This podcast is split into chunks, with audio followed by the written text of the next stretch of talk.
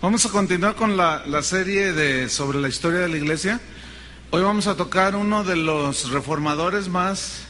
A mí me, me, cuando leí su biografía, me impresionó. Este hombre se llama, o se llamaba, Juan Knox.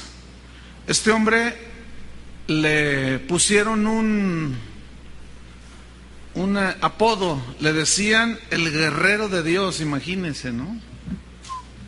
Este hombre dice la, la historia que era que fue uno de los reformadores más uh, agresivos que hubo. Inclusive es comparado con algunos de los profetas del Antiguo Testamento como Elías. ¿Recuerdan aquella historia de Elías cuando se enfrentó a los 800 profetas de Baal? Que los venció, pero era, era muy eh, agresivo, muy osado. Se le compara una a Eliseo y a Juan el Bautista del Nuevo Testamento. O sea, con ese espíritu así muy, muy agresivo. En las distintas eh, épocas de Israel y de la iglesia y eh, en el libro de los Hechos y bueno, en los Evangelios, se ve como hay ocasiones en que, así como este Juan Knox, se necesita este tipo de hombres que sean valientes. A veces parecen muy, muy rudos, pero bueno, dice su biografía que él era como, como la trompeta de Dios. Y una trompeta es un instrumento muy, uh, muy agresivo, ¿sí? De, de, así como de milicia. Y según la historia dice que este hombre, Juan Knox, sacudió países enteros. Yo quiero que usted piense un momento, países enteros, no, no un barrio, no una colonia en, en, una ciudad, no, no, países enteros como Escocia, donde él nació, Inglaterra, Francia, Alemania, Suiza, entre otros. Y se dice que aún después de muerto, sus sermones, sus mensajes siguen, siguen impactando las vidas de las personas. Y su mensaje le provocó muchos seguidores, pero también muchos enemigos. Y así es hoy cuando usted, por el simple hecho de predicar la verdad, porque el Evangelio de Dios en sí mismo es agresivo, ya, ya lleva una dosis de agresividad el Evangelio de Dios. Déjeme ponerle un ejemplo. Si usted se para enfrente de un auditorio donde son diferentes religiones y usted les dice, aunque les digan un tono muy suave, y les dice, Jesucristo es el único camino a Dios, ya, ya los agredió. Ya, ya les lanzó algo agresivo y ellos van a decir, no, no, no, no, ¿y dónde queda Buda? ¿Y dónde queda San Gasparín? ¿Y dónde queda San no sé qué? ¿Y dónde queda San no sé qué? ¿Y dónde queda fulano de tal? Entonces, el Evangelio, Jesús dijo, yo no he venido a traer paz, sino disensión. Pero eh, no confundan, porque no, por otra parte Jesús vino a traer paz al que creía en Él. Justificados pues por la fe tenemos paz. Pero el mismo mensaje de Jesús trae confrontación. Entonces, el mensaje de este Juan Knox, eh, pues aparte de que en sí mismo el Evangelio trae confrontación, él era muy, muy, eh, bueno, vamos a estudiar un poco acerca de él.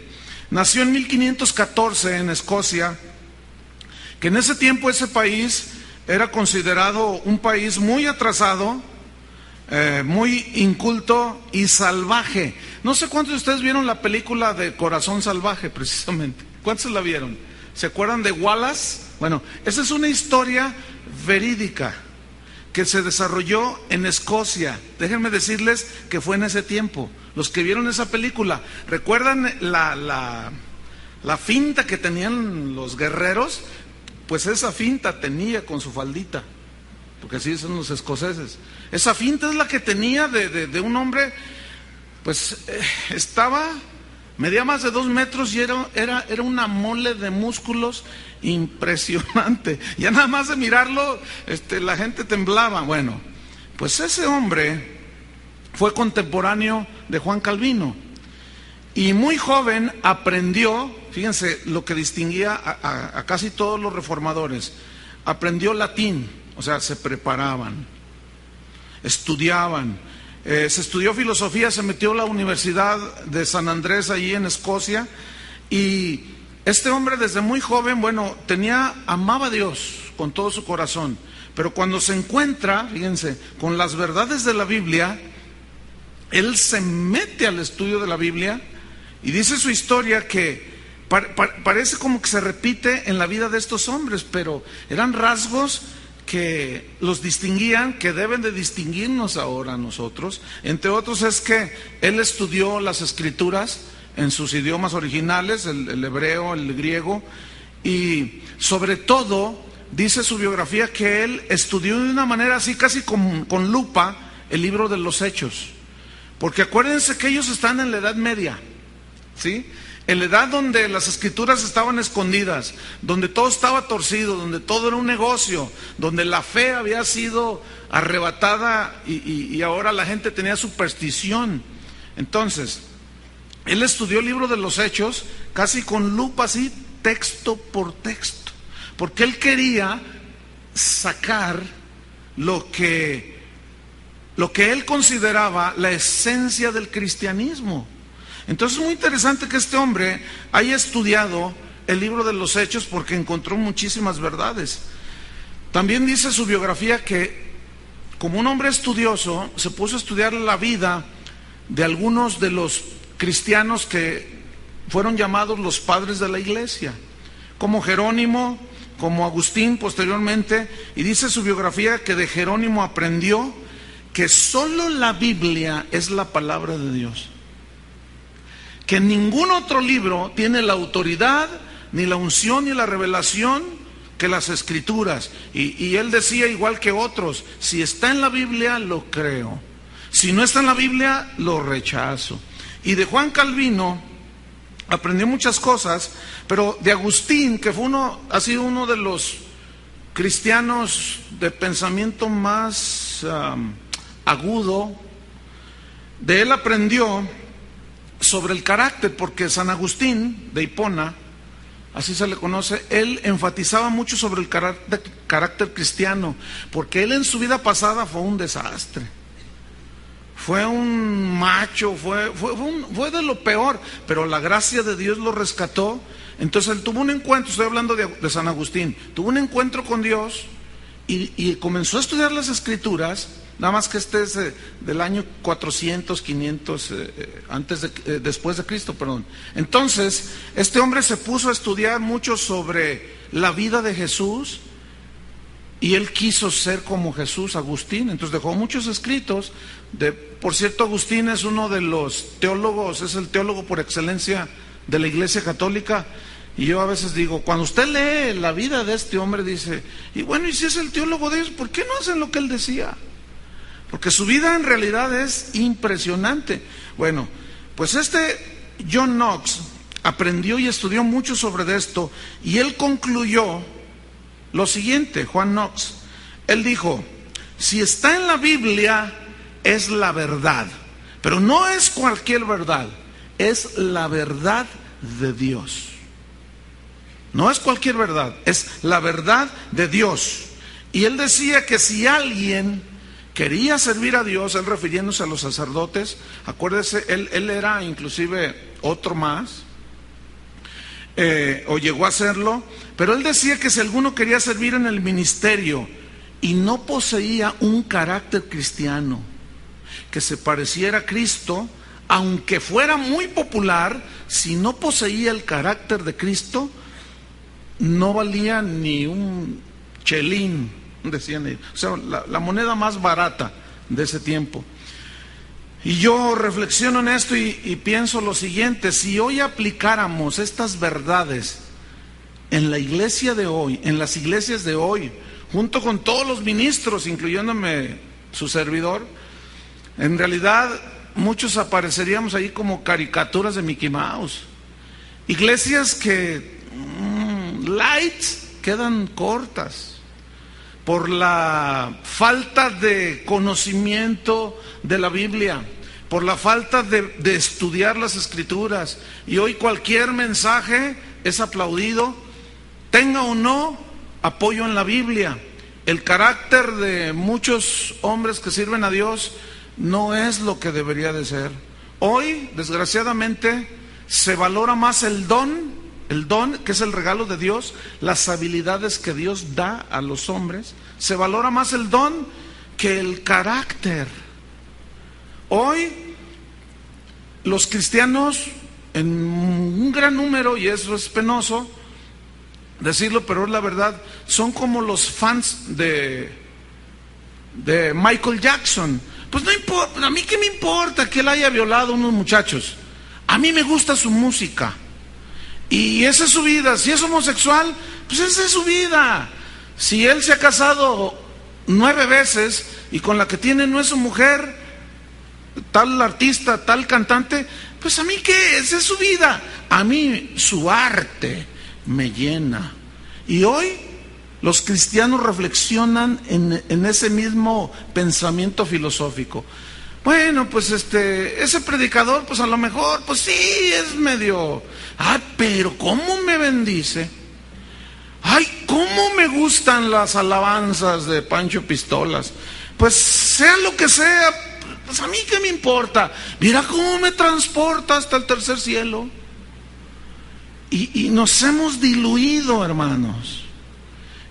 Por eso yo dije que si hoy aplicáramos esos principios, esos valores que extrajeron de la Biblia estos hombres, otra cosa sería la iglesia de hoy. ¿No creen?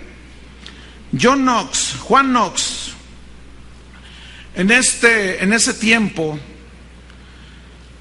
uh, pues él, él era un católico y en 1536 fue ordenado sacerdote dentro de la iglesia católica y llegó a tener un alto puesto, fue notario papal y fue hecho tutor de muchos estudiantes en, el, en, el, pues en la universidad que querían ser sacerdotes. Dice la historia que en esa época la Iglesia Católica era dueña de más de la mitad de las tierras de Escocia. Así como aquí en México llegaron a poseer casi todo México, ¿sí?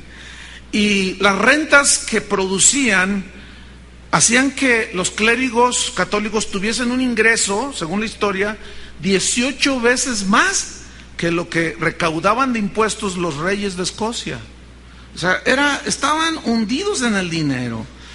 Y eso los llevaba a la corrupción, porque muchos de ellos eran adúlteros, blasfemos, algunos que eran cuestionados, ellos no se tentaban el corazón, les estoy hablando de clérigos, de supuestos ministros de Dios, al ser confrontados por sus vidas licenciosas, no se tocaban el corazón para mandar matar a la gente.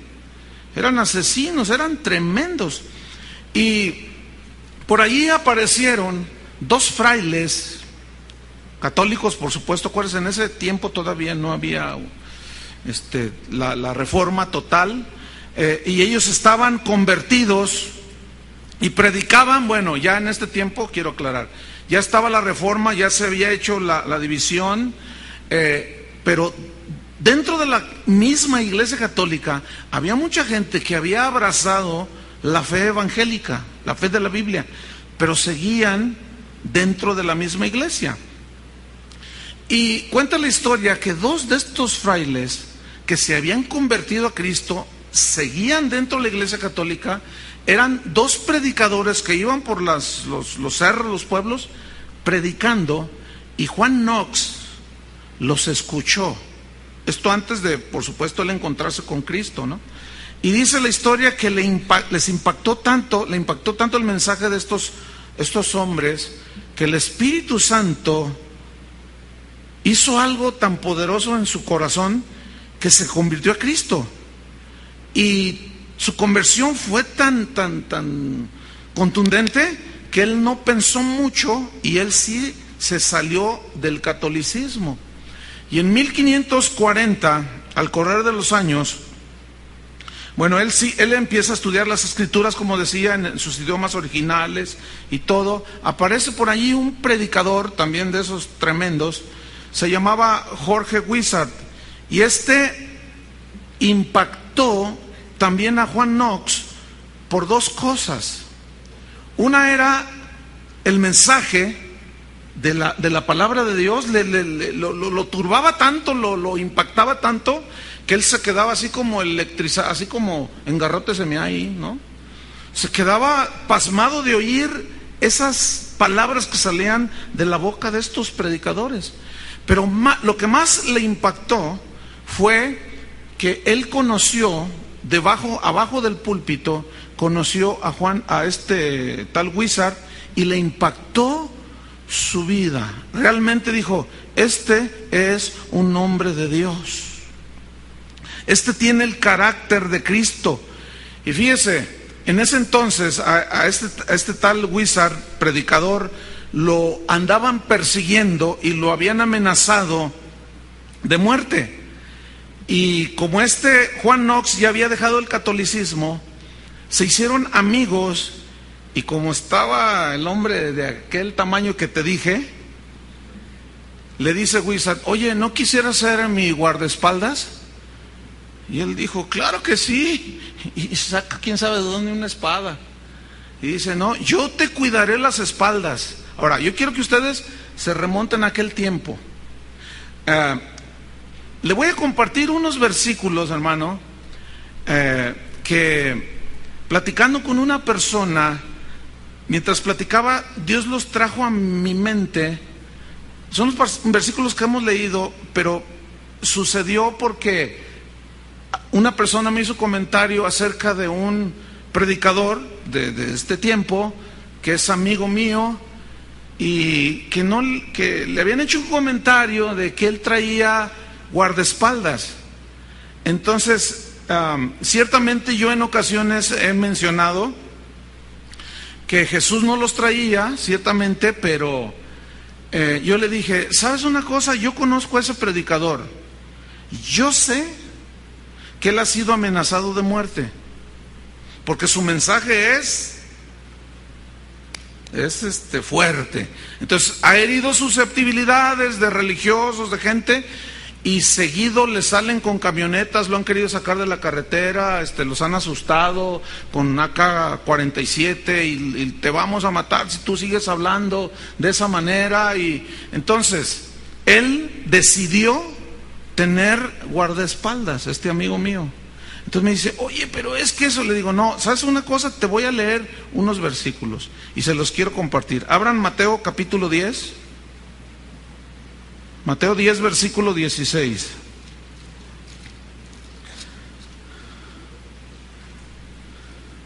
¿A quién está hablando Jesús?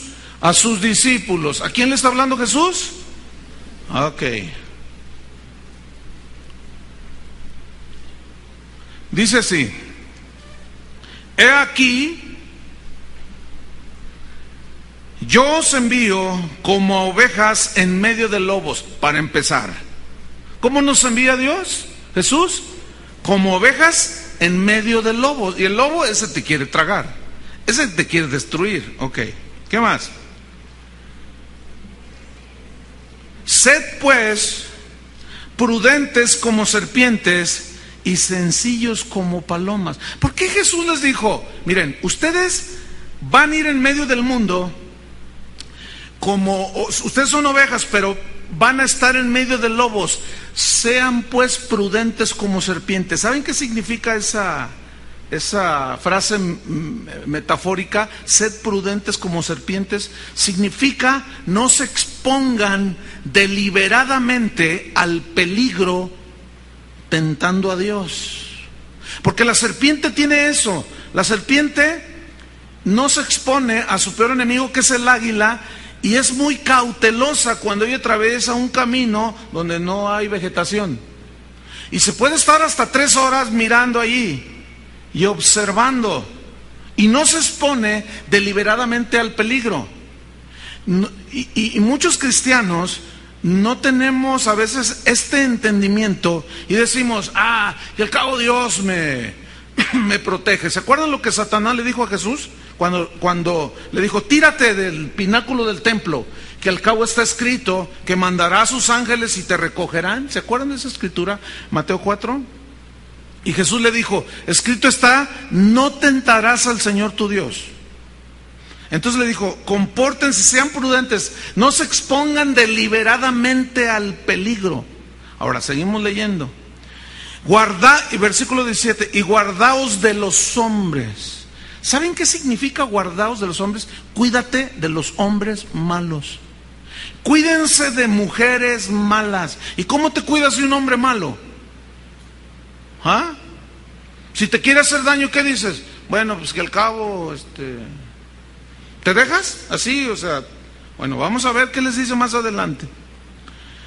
Dice, guardaos de los hombres porque os entregarán a los concilios. Fíjense, gente mala, traidora, que, que querrá hacernos daño.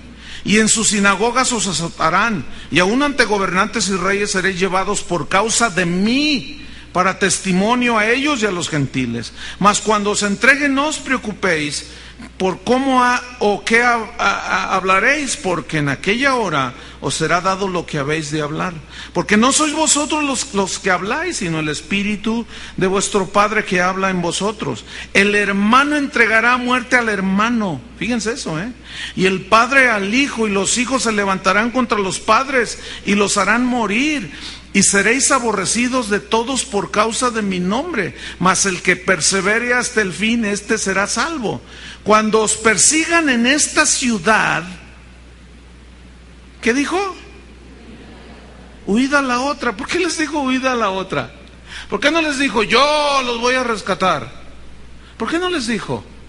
Porque estamos en este mundo y debemos de ser prudentes como serpientes, de no exponernos deliberadamente. Si a mí alguien me amenaza, yo tengo que cuidarme, ¿sí me explico? Ahora, por supuesto que Dios me cuida, pero en ese Dios nos ha dado un sentido común, nos ha dado un entendimiento y la misma, el mismo Evangelio nos prueba como Jesús mismo tuvo que salir de en medio de ellos cuando lo quisieron apedrear en una ocasión a Jesús cuando quisieron despeñar, ¿se acuerdan? Y pasando en medio de ellos, salió y se iba. A Pablo, el apóstol, lo descolgaron en una canastilla, ahí en el libro de los Hechos. ¿Por qué lo descolgaron? Porque lo querían matar. Entonces yo le, decía a esta persona, mira, hay casos en los que se justifica una vez un, maestro en la escuela Biblia, me recuerdo, no sé si mi esposa y Carlos y Berta eh, éramos contemporáneos en el seminario bíblico, un maestro dijo, a ver, ¿qué harían ustedes si tú entras a tu casa, abres la puerta, prendes la luz y te encuentras con un ladrón ahí enfrente y lo encuentras con todas las cosas aquí en, en su mano? ¿Qué harías? Y nos preguntó, fíjense. Entonces, uno dice, no, pues yo le comparto del Evangelio. No, nos, nos pintamos solos. Dice, no, pues yo le predico el Evangelio. Y otro dijo, no, pues yo lo ato, dice. No, pues yo este, le leo la Biblia. No, pues yo le digo, no, mira, cambia de vida. Y el maestro nomás nos miraba, ¿no? Y dicen, pregúntenme qué haría yo pues, ¿qué haría usted, maestro? Dice, yo lo agarro y lo meto a la cárcel. ¿Por qué se mete a mi casa? Además, si amenaza a mis hijos y se abalanza sobre mi esposa, yo no le voy a estar... A ver, abre tu Biblia en el Salmo 9. Dice, yo me voy sobre de él, dice, y lo someto. Ah, yo sé que esto puede ser controversial porque Jesús dijo también, al que te hiera en una mejilla, ponle también la otra. Pero si analizamos, no, no tenemos tiempo para analizarlo, son dos casos totalmente distintos. Porque allí habla de los enemigos y acá es un enemigo fortuito, no sé si me explico. No, no, no es el mismo episodio. Entonces, pues eh, encontró trabajo de guardaespaldas y traía una espada. Si hubiera habido cuernos de chivo, traía uno. Miren, una vez, hermano, llego a Guatemala a predicar una iglesia, era la primera vez que yo iba, y cuando llegamos a una iglesia muy grande, cuando entramos, están unos policías con AK-47 y con R-15. Entonces yo entro pastor, pásale pastor. Y yo volteo con el pastor, amigo, le digo, oye, ¿y esos tipos qué? Bueno, Chuy, es que mira, no sé cómo es en México, pero aquí es muy distinto. Aquí en Guatemala es muy distinto, dice. Entonces, a medida que íbamos avanzando en el estacionamiento, en las bardas, había, porque eran hermanos, otros eran contratados, con AK-47. Esas armas son de uso exclusivo del ejército, son, de las más sofisticadas. Yo le digo, oye, pero ¿los dejan traer esas armas? Dice, es que, Chuy, aquí es diferente. A mí me han querido secuestrar varias veces. Es más, casi me exigen que tenga yo vigilancia aquí. Yo dije, no, pues en México ojalá y nunca sea así. Posteriormente voy a, la República del Salvador y es igual. A la entrada de las iglesias hay gente con... Tú dices, bueno, ¿qué no nos cuida el Señor? Bueno, sí nos cuida. Ni, ni nos imaginamos de cuánto nos ha librado. Pero también debemos ser prudentes como serpientes. No serpientes, prudentes como serpientes. No sé si me estoy explicando. Pero luego a veces llegan gente y me dice, ay pastor, me robaron mi carro. ¿Te robaron tu carro? Ay hermano, ¿tenía seguro? No. ¿Y por qué? Pues no, que Dios te lo cuidaba. Yo, yo les digo, pues no que Dios te lo cuidaba. Porque yo sé que ciertamente Dios nos cuida. Pero, como allí que se lo robaron, ¿qué? Cómprenle su seguro, hermanos. Estamos aquí en la tierra y hay ladrones allá afuera. A ver si cuando salgas todavía está tu carro.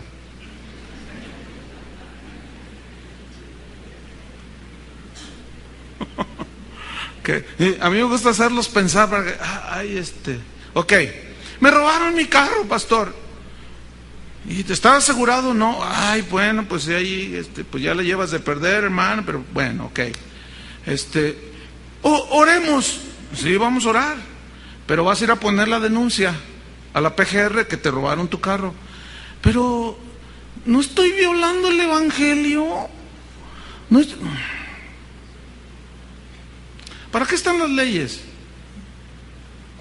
Para proteger al que no las viola y castigar al que viola las leyes. Tenemos, bueno, ya les enseñaré mucho más de esto. Les tuve que hacer cierta aclaración porque el hombre pues traía una espada y cuidaba las espaldas del wizard. Y era un guardaespaldas así como el que yo tengo aquí. Ponte de pie, mi hermano. Este es mi guardaespaldas para que sepan. Gracias. ¿Por qué creen que está ahí? Él sabe que si alguien... No, pues imagínense, ¿mides dos qué? ¿Dos cinco? ¿Dos diez? Uno noventa y seis. Bueno, pues, este... Y estás bastante... Y por allá tengo otro que le dicen... Eh, no, no, no voy a decir porque luego se lo agarran de cotorreo, pero ahí está en la barda cuidándome las espaldas. ¿Cómo te llamas, brother? No, no, no, no, no, son mis guardaespaldas, pero, pero pues, es para despistar al enemigo. Por si alguno quiere algo, pues ya nomás le digo, a ver, trata todo el asunto con aquel. Bueno, pues Juan Knox fue guardaespaldas de este hombre porque lo traían. Fíjense, hubo un cardenal que se llamó David Beton. Él arrestó precisamente por la predicación a Wizard, al que le cuidaba las espaldas Juan Knox. Lo apresó. ¿Y, qué creen que le hizo? Lo quemó en la hoguera, hermanos. Ahora, fue en un momento en el que el mismo Knox andaba en, otra, en otros quehaceres, pero dice la historia que estando allí a punto de ser quemado, este hombre Wizard, su mensaje era tan tremendo que dicen que le, que le, ahora sí allí en ese caso, y él está amarrado ahí en la, en la hoguera y le predica al verdugo. Y le habla lo que fue su último mensaje, pero fue el mensaje tan poderoso que dice la historia que el verdugo se convirtió. Le dijo, yo, yo quiero a Cristo, yo quisiera quisiera ser como tú, tú puedes ser como yo. Yo me allí, allí lo llevó a los pies de Cristo, imagínense. Pero ya cuando había que hacer lo que tenía que hacer el verdugo, le dice, haz lo que tienes que hacer. Y el hombre dice, pero es que no puedo. Dice, tienes que hacerlo. ¿Y saben qué hizo el, el verdugo? Le tuvo que prender fuego. Esas historias son así como para pensar, ¿no? Le dijo Wizard, haz tu trabajo, enciende la hoguera. No tengas cuidado conmigo, ese es tu trabajo. Cúmplelo, le dijo. Cuando las llamas abrazaron el cuerpo de, de Wizard, dice la historia que clamó a Dios pidiendo perdón por sus verdugos, pidiendo perdón por los que lo asesinaban. Pero la, la, verdad es que Juan Knox no se quedó quieto. Se armó, se armó. Se armó la revuelta y el pueblo comenzó a exigir justicia porque consideraban que había sido totalmente una injusticia y un atropello en contra de este predicador. Que nada más por, predicar lo hayan sacrificado de esa manera. Y el cardenal inició una persecución y mató a muchos cristianos en ese entonces y se burlaba de los dolidos creyentes.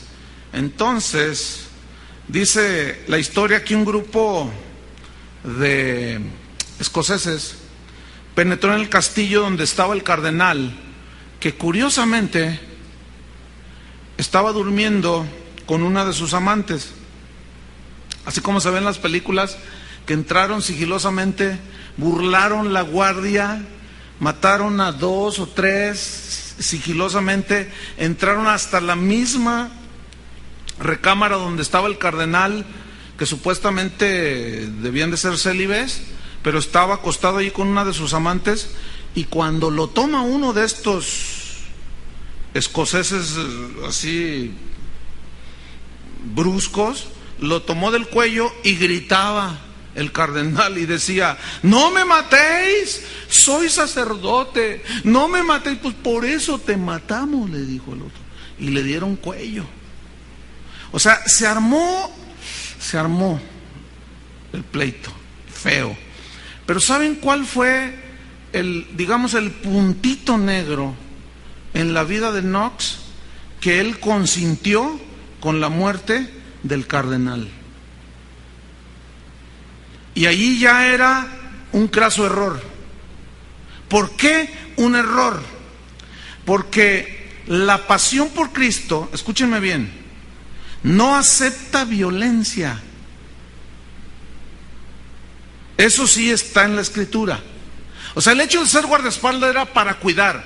Pero una vez de que ya se armó por, por venganza y por lo que tú quieras, por injusticia, allí ya los historiadores le ponen un tache a Juan Knox. Porque la pasión por Cristo, el amor por Cristo no acepta violencia. Jesús mismo, cuando fue apresado, ¿recuerdan? Que Pedro sacó la espada y quiso matar a uno por ahí. Jesús le dijo, no, guarda tu espada. ¿Qué no sabes que yo tengo poder de traer ángeles aquí a mi presencia? Si mi reino fuera de este mundo, los ángeles pelearían por mí. Yo no vine a eso. Lo cual reprueba toda violencia que tenga connotación religiosa y mucho menos a los hijos de Dios, a los cristianos. Sin embargo, ¿qué hizo el cristianismo? A filo de espada nos endilgaron aquí el catolicismo, aquí en México, a fuerza, matando y sacrificando un montón de indígenas. La guerra de las cruzadas. ¿Por qué fueron los cruzados, los soldados aquellos que traían una cruz pintada en el pecho, que peleaban por Dios y mataban por Dios, totalmente descalificado por Dios? Porque la guerra no es con pistolas ni con cuchillos, no. Nuestra guerra es netamente espiritual. ¿E-, ¿Están entendiendo el equilibrio en esto? Entonces, cuando Dios, bueno, dice la historia que, pues esto fue un, como un tache para él, pero como él amaba a Dios, sucedió algo, fíjate. Él reconoció sus errores, entre esos, es, ese que acabo de narrar pero hizo lo que muy pocos de nosotros hacemos. Él reconoció sus errores, pero los enmendó. O sea, es decir, que era un tipo realmente notable, que no era alguien que no fallaba, sino que el problema no está en equivocarnos, el problema no está en fallar, el problema está en que cuando fallamos no reconocemos. Ese es el problema que nosotros tenemos. Esa es la diferencia entre él y muchos de nosotros, de los cristianos de este tiempo. Ciertamente llegó a violencia física, pero cuando rectificó, se arrepintió y corrigió, fíjense, eso de la violencia. Cuando Dios lo llama, ahora sí ya a predicar al ministerio, al pastorado, dice su historia que lloró tanto porque se sentía, él tenía un profundo deseo de predicar el Evangelio, ardía su corazón, ciertamente él era brusco, agresivo, pero su temperamento ahora comenzó a ser transformado por Cristo. Y esa agresividad que él tenía, siguió él con rasgos de su temperamento, pero en su mensaje. No sé si me explico. Él dejó ciertamente muchas cosas que tenían que ver con la violencia física, pero su, su, carácter siguió siendo agresivo, pero ahora con la palabra de Dios, en la predicación de la palabra de Dios. Y déjame decirte algo que escribí yo aquí. A Dios no le conmueve tu perfección, o sea, que, que, que, ay, mira, pues no se equivoca mucho, ay, estoy impresionado contigo. No, no, no, no, no, sino la pasión que tú tengas por Él, el amor que tú tengas por Él que viene de una fe que tienes puesta en Él. A fin de cuentas, escuchen esto, para Dios es mejor un brusco encendido que un frío estudiado.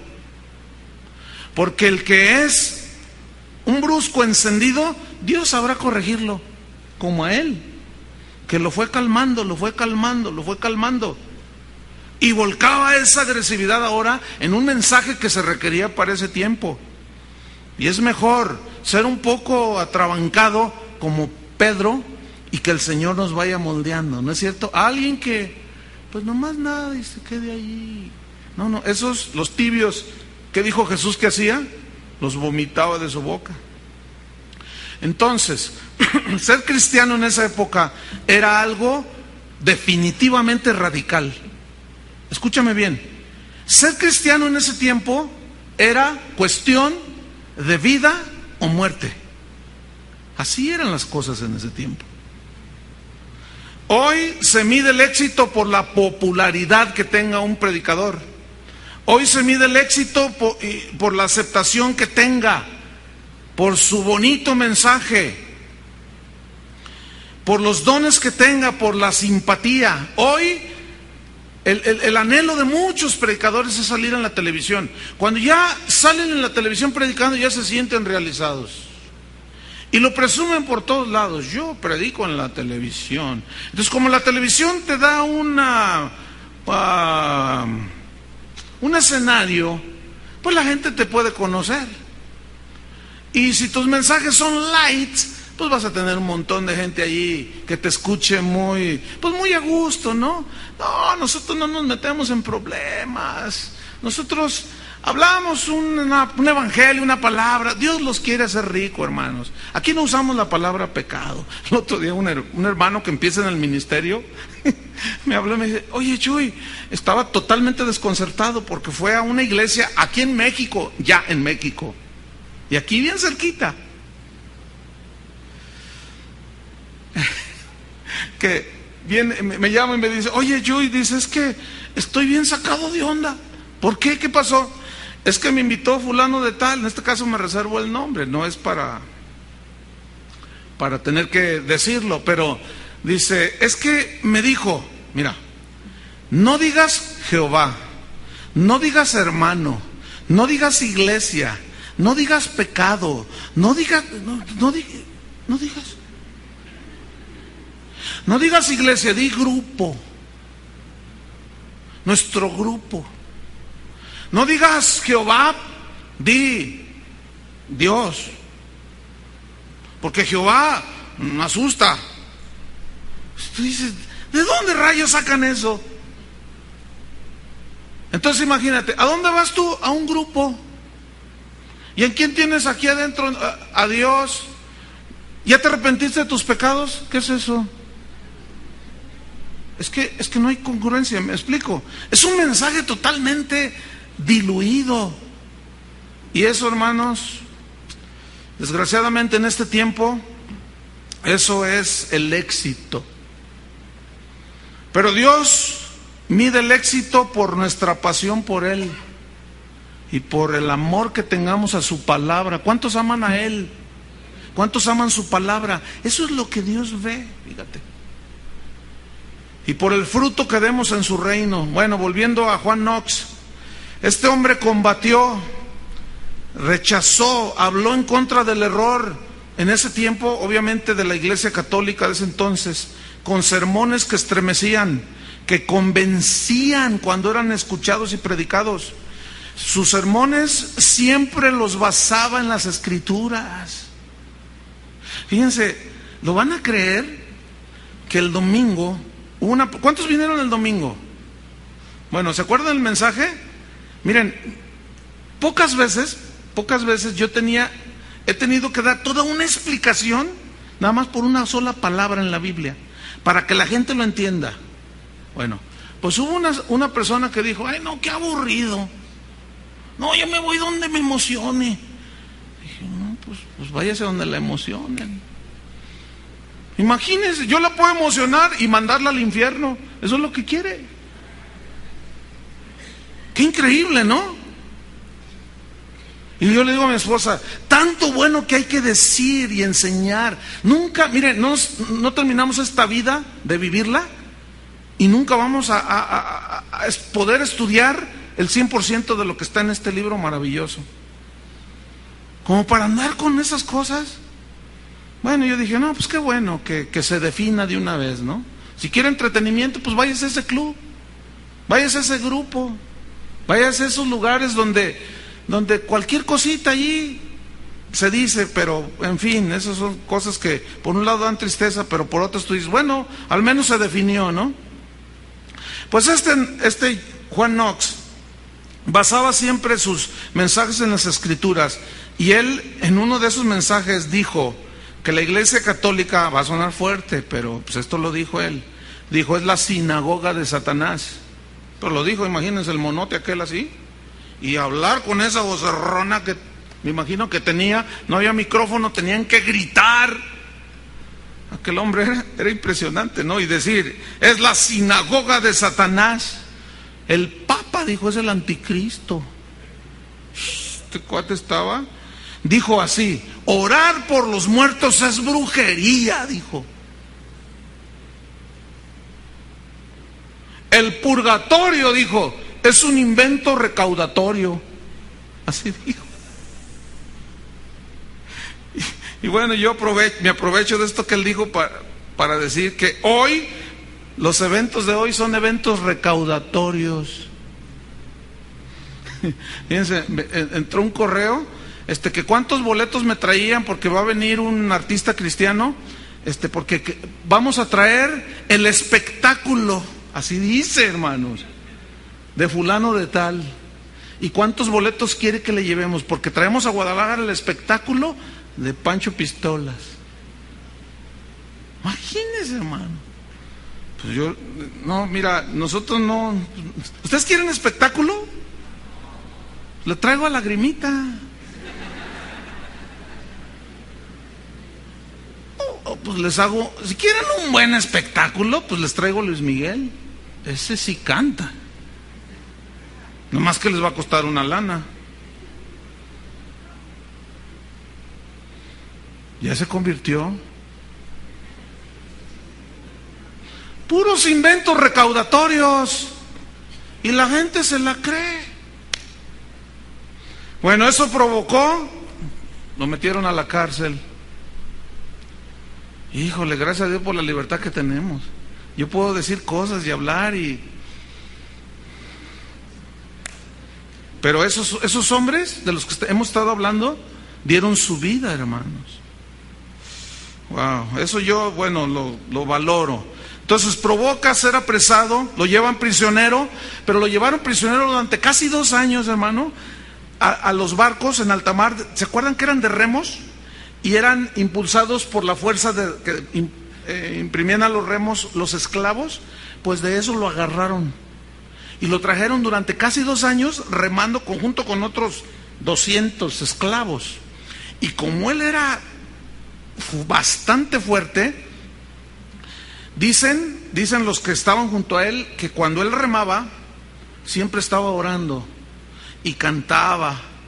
Dice la historia que en una ocasión, en pleno altamar, este, descansaron a los esclavos que dejaron de remar y los subieron a todos a la cubierta. Entonces los marinos escoceses que, iban al mando de ese barco, sacaron una imagen de una virgen. Entonces dijeron, esclavos, todos, venid, postraos y besad los pies de, la, de nuestra Santísima Virgen. Y los esclavos pasaban y se postraban y le besaban los pies. Y cuando llega el gigante Nox, ¿qué creen que hizo el tremendo? Llega, dice, yo no me le hinco, y la agarra y la tira al mar. Y lo dice, que nade, es bastante livianita, a ver si se puede salvar. O sea, para hacer eso se, necesita algo más que, valor, ¿no? Bueno, fíjate lo que dice la historia. Algo había en ese momento no tiene que haber sido otra cosa o alguien más que Dios mismo en ese momento en él. Así como, como Elías cuando derrotó a los 800 profetas falsos.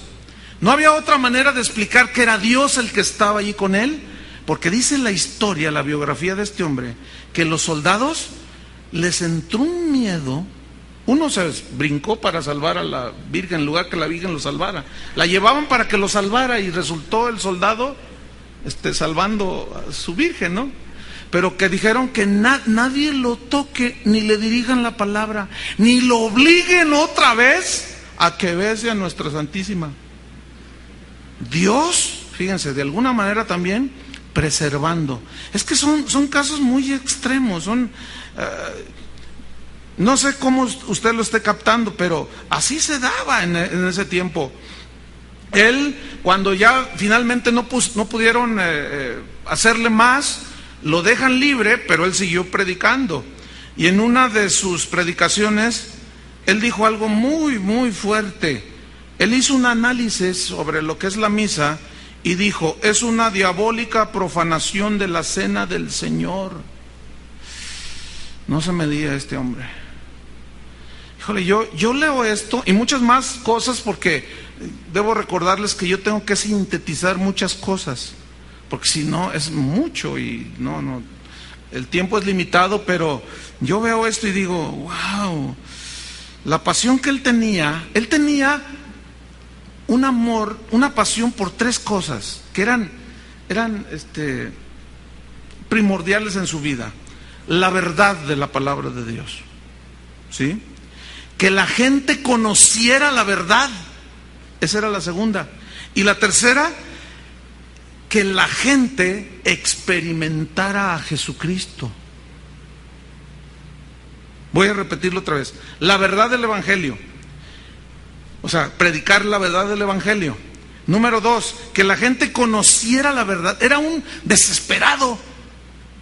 Porque la gente conociera la verdad del Evangelio. Yo leo esto y digo, yo, yo, yo quiero eso.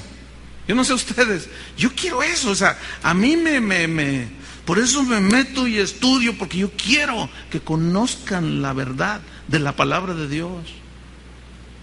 Y por eso, como les dije el domingo, ¿tienen tiempo para estudiar la palabra de Dios? Pues sí, porque yo soy de evangelio eterno. O sea que predico largo. Y digo, a ver, y doy una explicación y veo que algunos así como que, a ver, a ver, yo no tengo prisa. Ahí va otra vez, se lo voy a explicar otra vez y se lo explico otra vez y se lo porque a mí me interesa muchísimo que usted entienda las verdades del evangelio. Entonces yo leo esto y, aunque no, no estoy así como Knox, pero, pero yo soy un apasionado de la verdad del Evangelio. De verdad. Yo, yo, yo tengo, viera cómo, le voy a decir algo, viera cómo sufro, en el, entre comillas es de sufrir, viera cómo sufro, cómo me aflijo cuando voy a algún evento, también a escuchar o a predicar, y a veces me toca predicar, a veces me toca estar sentado para escuchar, viera cómo, cómo me acongoja, usted no se imagina el oír predicadores diciendo cada barrabasada, que yo estoy ahí con mi esposa y nomás le hago así, eso no quiere decir, eso no quiere decir. Está forzando, está torciéndole. Y, yo me, me, y a, a, veces me ha tocado seguir de predicar después del que dijo dos, tres barrabasadas. Seguramente también yo las he dicho, definitivamente. Pero escúcheme bien. Yo tengo amigos, de esos amigos sí quiero, que me han corregido cuando yo bajo. Oye, tú dijiste esto, Chuy. Y mira, tienes que considerar eso. Oye, no, gracias. Pero no, eso es algo que debemos nosotros de, adquirir y desarrollar. Un, un, corazón dispuesto a aprender. Pero a veces me ha tocado seguir de predicar después de que se dijeron cosas que agredieron el Evangelio y muchas veces hasta Cristo mismo.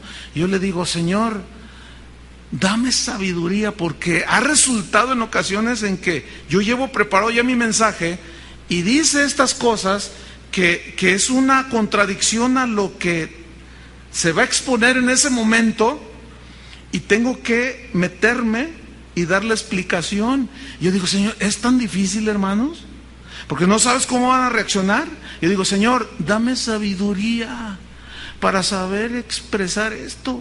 Yo no quiero causar una, una controversia aquí, ese no es mi, mi, mi, como Juan Knox, ese no es mi sentir ni mi línea. Y debo de reconocer y darle todos los créditos a Dios. Siempre Dios me ha dado la manera de decirlo. Para que al bajar, bajo yo, subo el que está presidiendo y dice, hermano, mira lo que predicó fulano de tal, lo complementó Chuy, lo corrigió. Nos da mucho gusto por eso. Y todos aplauden. Y el otro también. Yo digo, ay Señor, pues este, yo no quiero que Dios deje de apoyarme en eso. Y tú debes de confiar. ¿Se acuerdan lo que leímos cuando Jesús dice, los llevarán a las sinagogas? Y no vayan pensando qué van a decir. ¿Se acuerdan? Leímos en eh, Mateo 10. Sino que el Espíritu Santo hablará por medio de ustedes.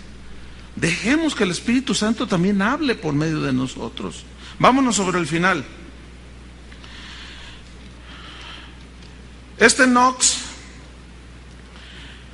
siguió atacando los errores de la iglesia, llegaba al punto de nombrar públicamente a los que él consideraba como traidores a Dios.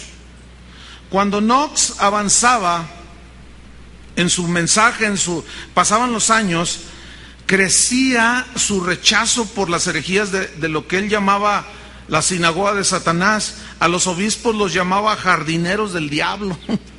Yo todavía no les he dicho así. A los sacerdotes les decía buitres ciegos. Dice la historia que en ese entonces vivía en Inglaterra una mujer, María Tudor. Eh, esta se conoció como, como María la Sanguinaria, no sé cuántos habrán leído en la historia allí de Inglaterra en ese tiempo. Ella, ella al trono y era sanguinaria, mataba a los cristianos. Era una mujer promiscua, era una mujer asesina. Era terrible la mujer. Y, pero Juan Knox le dijo una vez, Jezabel. ¿Se acuerdan de Jezabel? En, que Jesús dice, tienes a, esa mujer Jezabel pero le dijo algo bien tremendo, le dijo, maldita idólatra, le dijo.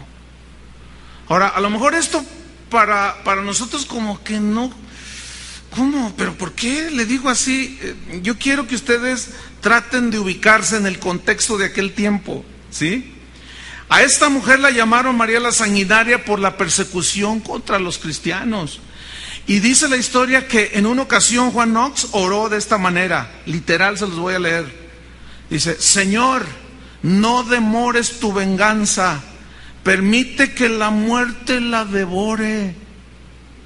Eso es lo que se llama como una oración imprecatoria. O sea, una vez les hablaré de esto, este, para que tengan un equilibrio, pero bueno, ahí vamos a dejarlo ahora, que se queden con la duda. Dice que la tierra se la trague, que se vaya al infierno. Señor, no tiene temor de ti, dijo. En 1554 se reúne con Juan Calvino, que eran contemporáneos. Eran tan diferentes, Calvino tan refinado, tan y el otro tan brusco, pero fíjense, ¿saben para qué se juntaron? Pasaban horas y horas juntos hablando de las escrituras de la Biblia, buscando siempre el significado exacto de cada pasaje de la Biblia. Oh, no, no, miren, yo me quito el sombrero ante estos hombres. Claro, me postro ante Dios, pero mis respetos para estos hombres.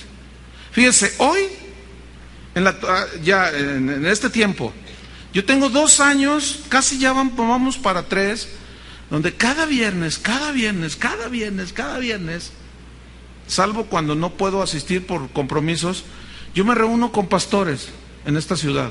No son muchos porque no a todos les gusta desde las nueve de la mañana hasta las dos de la tarde orar y estudiar las escrituras. No les gusta.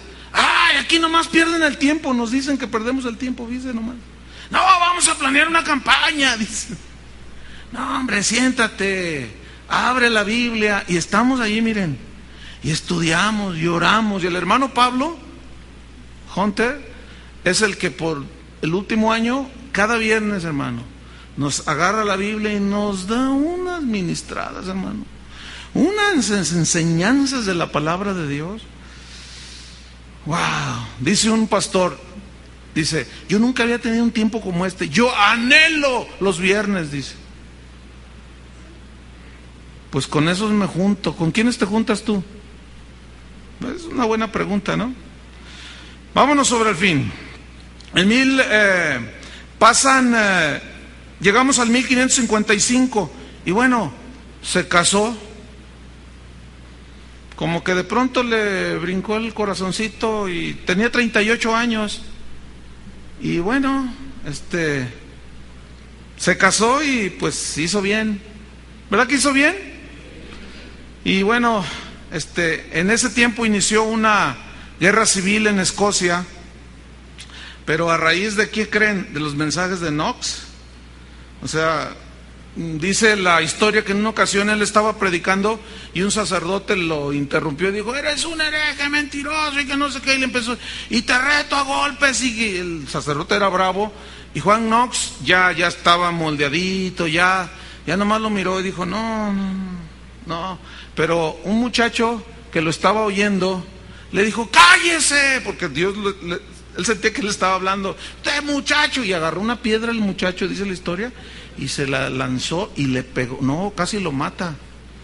Y, como venía con otros, se armó. O sea, eh, yo quiero que, otra vez les reitero, que, que, todo esto lo ubiquen en el contexto de aquel tiempo. Era, eran tiempos bien, bien tremendos. Pero bueno, debo terminar. Juan Knox sigue su predicación desde el púlpito hablando como trompeta de Dios dicen las crónicas, trompeta, como la voz de Dios, como trompeta de Dios. En 1572 tuvo un ataque de, en sus pulmones, se enfermó, le dio un ataque de tos, lo dejó tan mal que comenzó a, a sentir que su tiempo estaba próximo para partir con Dios. Y dice la historia que llamó a sus líderes, a la gente más cercana a él, y les dijo, siéntense y se sentaron alrededor de su mesa y les dijo, quiero predicarles el Salmo 9. Y ellos pues estaban presintiendo ya que su fin llegaba. Y dicen los que lo oyeron, que posteriormente escribieron, que fue uno de, que predicó el Salmo 9 por horas y horas y horas. Si ustedes leen el Salmo 9, no lo vamos a leer, se nos fue el tiempo, pero es bastante largo y sustancioso donde habla de los enemigos que fueron vencidos, que Dios le dio victoria sobre sus enemigos, pero dice, dice la historia que agarró frase por frase y la desglosaba. Y que estaban aquellos hombres llorando y escuchándole por horas sobre el Salmo número 9. Ahí después, en la noche, ¿me promete que lo leen? Bueno, para que les cobre más sentido esto. Y bueno, al final dice la historia que los encomendó a Dios, todos lloraban, dicen que en su agonía él pedía que le leyeran el Evangelio de Juan, que eh, eh, fue ese Evangelio el que a él cuando lo leyó le, se encontró con Jesús, les pedía que le leyeran salmos, él ya estaba muy mal y a veces estaba tan mal que le preguntaban, ¿estás escuchando Juan? Y él respondía en un susurro, escucho y entiendo lo que están leyendo como nunca lo había entendido. Eh, qué impresionante. Ordenó que le hicieran un ataúd. Ya pronto está mi muerte. Sentía morir. En sus sueños y en su agonía gritaba. Decía, vivan para Cristo, gritaba. Y ellos mismos se asustaban porque de pronto como que abría los ojos y gritaba, vivan para Cristo. Y luego gritaba tan fuerte que retumbaba aquel cuarto y le decía, Señor, Jesús decía, cuida tu iglesia. Qué hombre, ¿no? Finalmente el 24 de noviembre de 1572 pide que le lean Juan 17, donde él había clavado su ancla de fe, dice la, la historia de él. Y un grupo de personas que oraban alrededor de su cama le preguntaron, Juan, ¿está, ¿oís? Le preguntaron así, les voy a leer literal, Juan, ¿oís que oramos por ti? Él contestó, los oigo. Y alabo a Dios por sonido de oración tan celestial. Y dice la historia que repentinamente exclamó, ya viene el Señor por mí, que levantó su mano derecha y de pronto la dejó caer y fue su último suspiro. Había muerto el guerrero de Dios. En su tumba, que tú puedes ir a visitarla cuando vayas a aquellos lugares, hay un epitafio que se lee, aquí yace uno que no aduló ni temió a nadie solo a Dios. ¿A cuánto les gustaría ese epitafio? A mí sí me gustaría. ¿Sí? Imagínate, ¿no? Aquí yace uno que no aduló a nadie, no tuvo temor de nada ni de nadie, solo amó a Dios y tuvo temor de Dios. Wow. Vamos a darle gracias a Dios. Que no sé, que levante este tipo de hombres si es necesario. Pónganse de pie, por favor. Levanta tus manos a Dios. Oremos. Señor, al leer aún desde ese capítulo del, de Hebreos, el capítulo 11 de todos esos hombres que dieron su vida por ti, que por fe conquistaron reinos, por fe taparon bocas de leones, por fe recibieron fuerzas en medio de debilidad, por fe obedecieron, por fe se prepararon como Noé, por fe, por fe, por fe. Después vemos en el desarrollo de la historia de la iglesia a gente que siguió con esa misma fe, como este hombre, que por fe fue un guerrero, que por fe obedeció y ciertamente pasó muchos sinsabores y sufrimientos. Pero el amor que te tenía, Señor, el temor que tenía de ti, el amor a tu palabra, lo hizo ser un guerrero, un guerrero de Dios, que no tuvo temor de nadie ni de nada. Señor, ese hombre dejó huella. Ese hombre es recordado. Y tu palabra dice que al que honra, honra. Y han pasado casi 500 años y hoy lo recordamos. como a los héroes de Hebreos 11. Pero ¿y qué con nosotros, Señor, en siglo XXI? ¿Qué con nosotros, Señor? Guárdanos de ser tan ligeros, tan simples, que nuestro cristianismo sea más radical, Señor, en una total obediencia a tu palabra. Aunque viviendo para ti, Señor, nos traiga vituperio y burla y nos digan aún hasta fanáticos religiosos. Pero sabemos lo que es un fanático, pero también sabemos lo que es un cristiano. Despierte nosotros, Señor, el espíritu de Elías que tuvo este Juan Knox. Señor, algunos les vas a dar ese llamamiento. Valentía, Señor. Un espíritu valiente para enfrentar los errores del cristianismo de hoy. En el nombre de Jesucristo, Señor, te damos gracias. Úsanos, Señor. Amén. Amén. Que Dios los bendiga.